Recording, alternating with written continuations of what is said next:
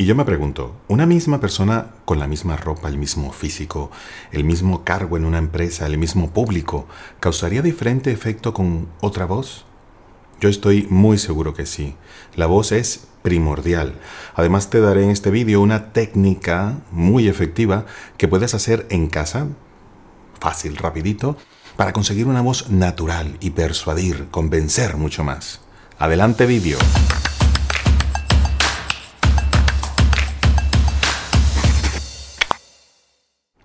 Sin duda la voz juega un rol determinante cuando nos queremos comunicar, cuando queremos persuadir, convencer, cautivar o vender, etc. Cuando vemos un político realmente no sabemos si es un buen administrador, si es honesto, si es eh, buena persona. Confiamos en él y le votamos por lo general no guiados por otra cosa que no sea su voz y cómo nos habla. No tenemos más información, no sabemos cómo es en su casa, su voz y cómo nos habla, qué nos transmite. Por supuesto, el físico, el contenido, la ideología también influyen, pero su voz y la manera en que nos habla es determinante para conseguir nuestro voto. Tu voz y cómo hablas también es determinante en tu vida profesional y personal, tengamos la profesión que tengamos. Unas profesiones dependen más que otras de la voz. Pero todas, todas dependen de cómo hablemos, tanto la profesión como nuestra vida personal, como digo. Para la entrevista de trabajo, para liderar en un grupo, en un equipo, para una reunión, para una presentación, para dar un discurso, para vender, para conseguir un ascenso, para ligar en nuestra vida personal, para convencer, para persuadir, cautivar. Allí donde estés, tu voz es determinante. Por cierto, atentos los emprendedores que me estáis escuchando y viendo ahora. Tengo muchos clientes que han estado tan pendientes de su app exitosa o de su proyecto emprendedor que se han olvidado prepararse ellos mismos para promocionar su marca, su servicio, su producto y se han dado cuenta cuando lo han necesitado que ya es tarde generalmente, una entrevista, una ronda de financiación, y me comentan, hombre, Javier, si hubiese sabido esto, hubiese eh, vendido mi proyecto, hubiese hablado en los medios de otra manera y posiblemente hubiese conseguido más. Por mi profesión he, seguido eh, estudios científicos para tener mis propias conclusiones en todos estos temas. Universidades como la Rutgers University, la Universidad de Pensilvania y muchas publicaciones en la American Psychological Association me han ayudado a tener un camino claro, claro para ayudar a mis clientes en todo esto. Yo soy también profesor asociado en el Instituto de Empresa, una escuela de negocios eh, de mucha reputación aquí en Madrid, en España, y tengo una gran responsabilidad eh, delante de esa empresa, de esa institución y de mis eh, alumnos y por supuesto de mis clientes. En cuanto a cómo debemos comunicarnos, hoy os voy a hablar de la voz, tu voz. Cuando nos comunicamos con nuestra voz, estamos sin darnos cuenta utilizando un montón de variables. Si la controlamos y las utilizamos bien, muy bien, seremos unos cracks, os lo aseguro.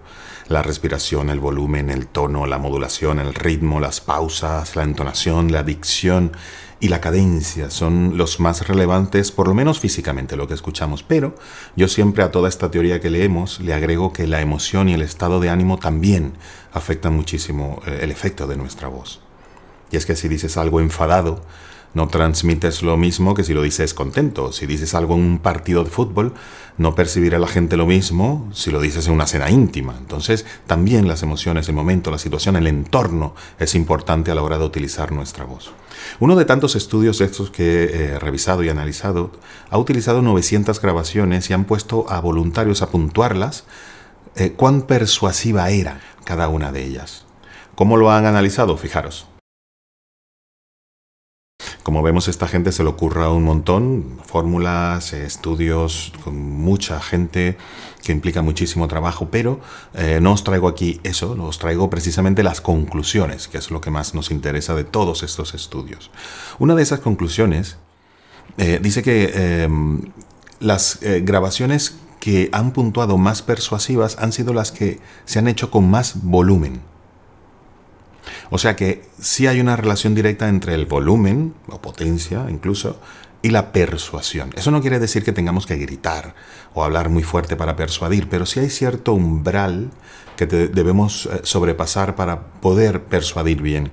De hecho, los actores intentan hablar siempre a la última fila del teatro para poder impactar, para poder mm, transmitir emociones. Y eso es importante, el volumen, la potencia, ¿no? Tenemos que trabajarla. Pero, ¿cuál es la principal conclusión de estos estudios? Que la voz, ojo, que la voz forma parte muy importante del proceso persuasivo. Entonces, si queremos convencer, persuadir, vender, cautivar, que la gente nos siga, ser el centro de atención, gustar en una entrevista de trabajo y conseguir ese puesto que queremos, liderar en los grupos de personas donde estamos, es importantísimo que sepamos manejar bien nuestra voz. También estos estudios han concluido algo muy bueno para mí, que las voces graves son más persuasivas que las menos graves o agudas. Es así. De hecho, um, posiblemente, es más, seguro, voy a hacer otro vídeo explicando este fenómeno que es cultural e incluso antropológico. Pero es así, es la realidad. Y las eh, voces graves las consideramos más persuasivas por lo general. Aunque una voz puede no ser persuasiva, pero puede ser ideal para otros efectos. De hecho, la voz que oiremos ahora, que muchos con cierta edad que me estáis escuchando y viendo eh, la reconoceréis.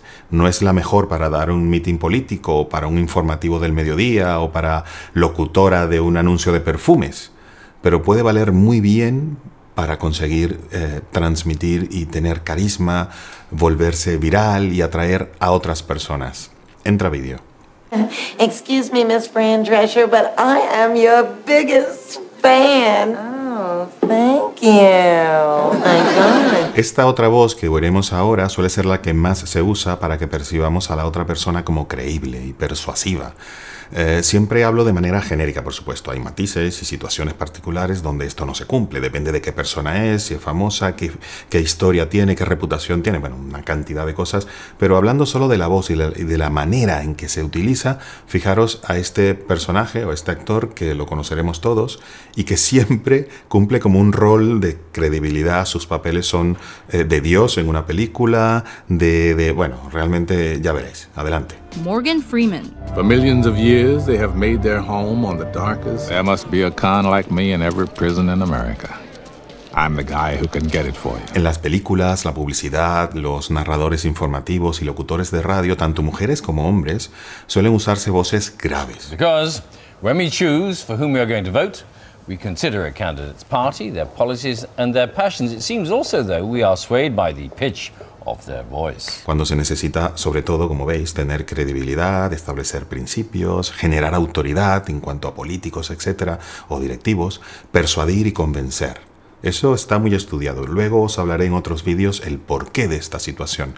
En cambio, fijaros que las voces de los cantantes actualmente suelen ser agudas, las que más gustan. Hace unas décadas los cantantes famosos como Sinatra o Elvis tenían voces graves, Actualmente ya casi no vemos cantantes famosos con esas voces graves.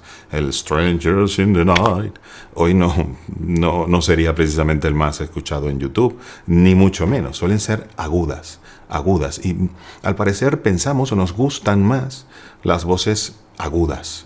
Si veis los programas estos de talentos de cantantes, los coach siempre suelen darle al botón cuando el cantante sube el tono y llega al cielo con la voz. Y mientras eh, más alto llegan, el efecto ¡wow! es impresionante tanto en los coach como en el público, ¿no? Aquellas voces así ¡wow! en la parte más culmen de la, de la canción. De esto también hablaré en otros vídeos porque está estudiado y tengo las claves para precisamente conseguir ese momento wow en nuestro discurso o en nuestra ah, comunicación.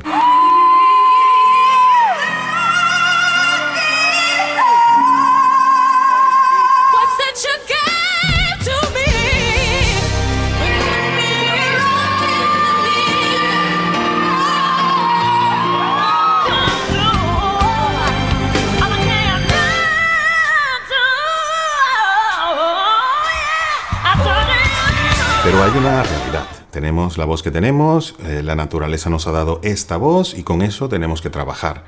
Eh, generalmente todos tenemos una buena voz y la hemos ido destruyendo eh, a, medida que los años van pasando por mala praxis, por utilizarla mal.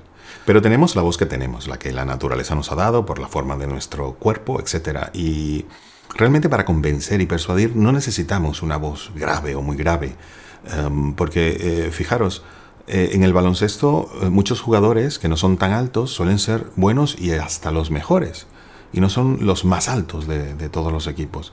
Sencillamente implica saberlo usar, saber usar el instrumento. Por cierto, Se puede cambiar ligeramente nuestro tono natural con trabajo y una guía adecuada para no estropearnos el, instrumento. De hecho, muchos políticos eh, lo han hecho para intentar dar la sensación de más credibilidad e incluso autoridad. Incluso anteriormente los buenos cantantes solo cantaban bien, tenían una buena voz y eso los hacía ya excelentes cantantes, famosísimos, ganaban Eurovisión, etc. Ahora, el buen cantante no solo tiene que cantar bien, de hecho muchos no cantan bien. Cuando decimos bueno, decimos famosos, eh, virales, exitosos, etc.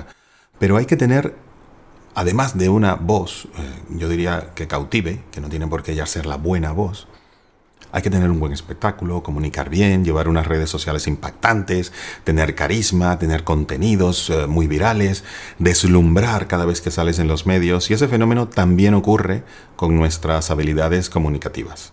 No es suficiente ya tener una voz adecuada y hablar bien. Hace falta mucho más para impactar y persuadir a los demás. De, eso va este canal. De eso va precisamente este canal. Y por eso quiero que me sigáis. Este tema lo trataré en muchos vídeos porque es sumamente importante. Una cosa es tener los recursos, tener todo lo que hay que tener para llegar, pero otra cosa es llegar. Y no todos llegan. Llegan muy pocos. Las claves en este canal. Yo os digo, eh, no saber utilizar nuestra voz puede afectar mucho nuestras vidas. De hecho, el título de este vídeo, de verdad.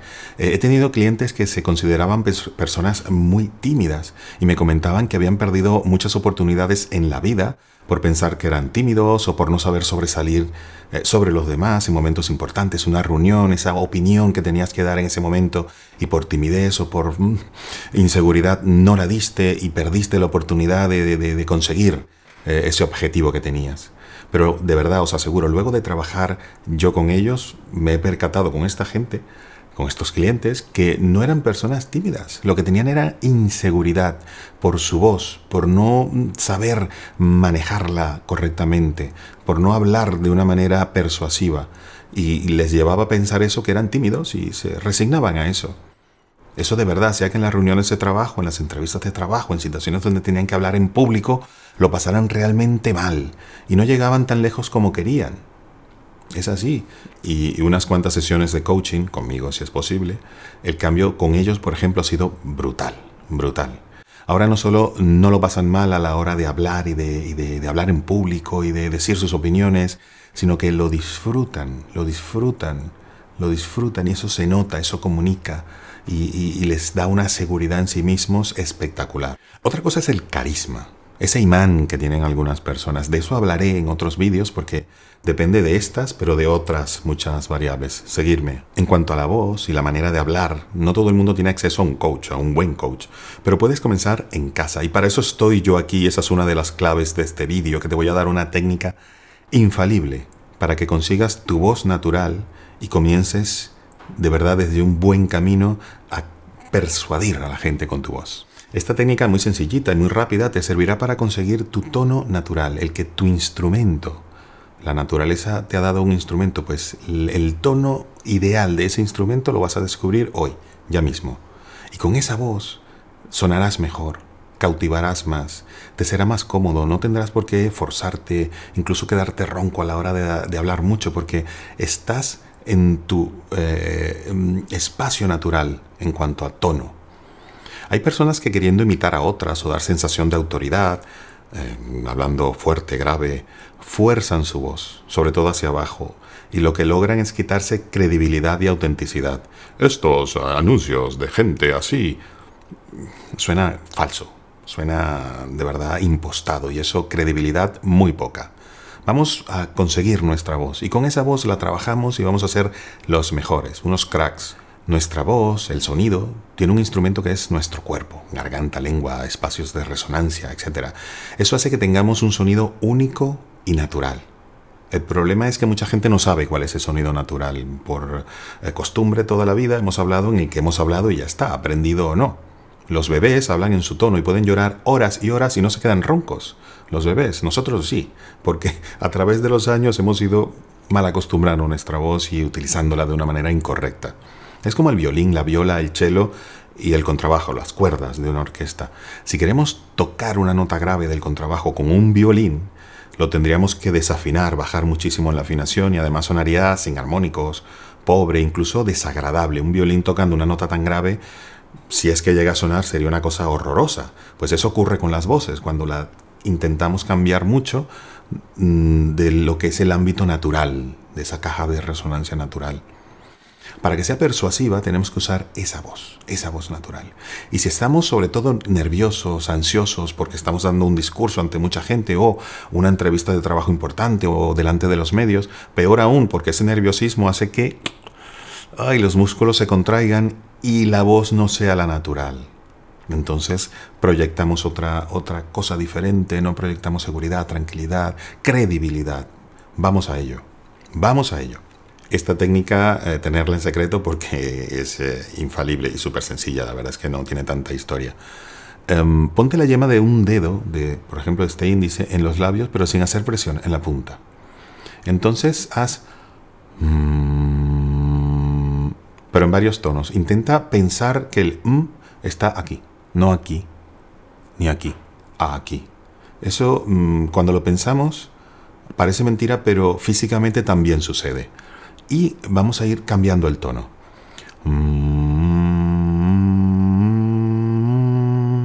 Sentiremos en la yema del dedo vibración, pero una vibración que de, acuerdo al tono que vamos cambiando, la vibración es mayor o menor, mayor o menor.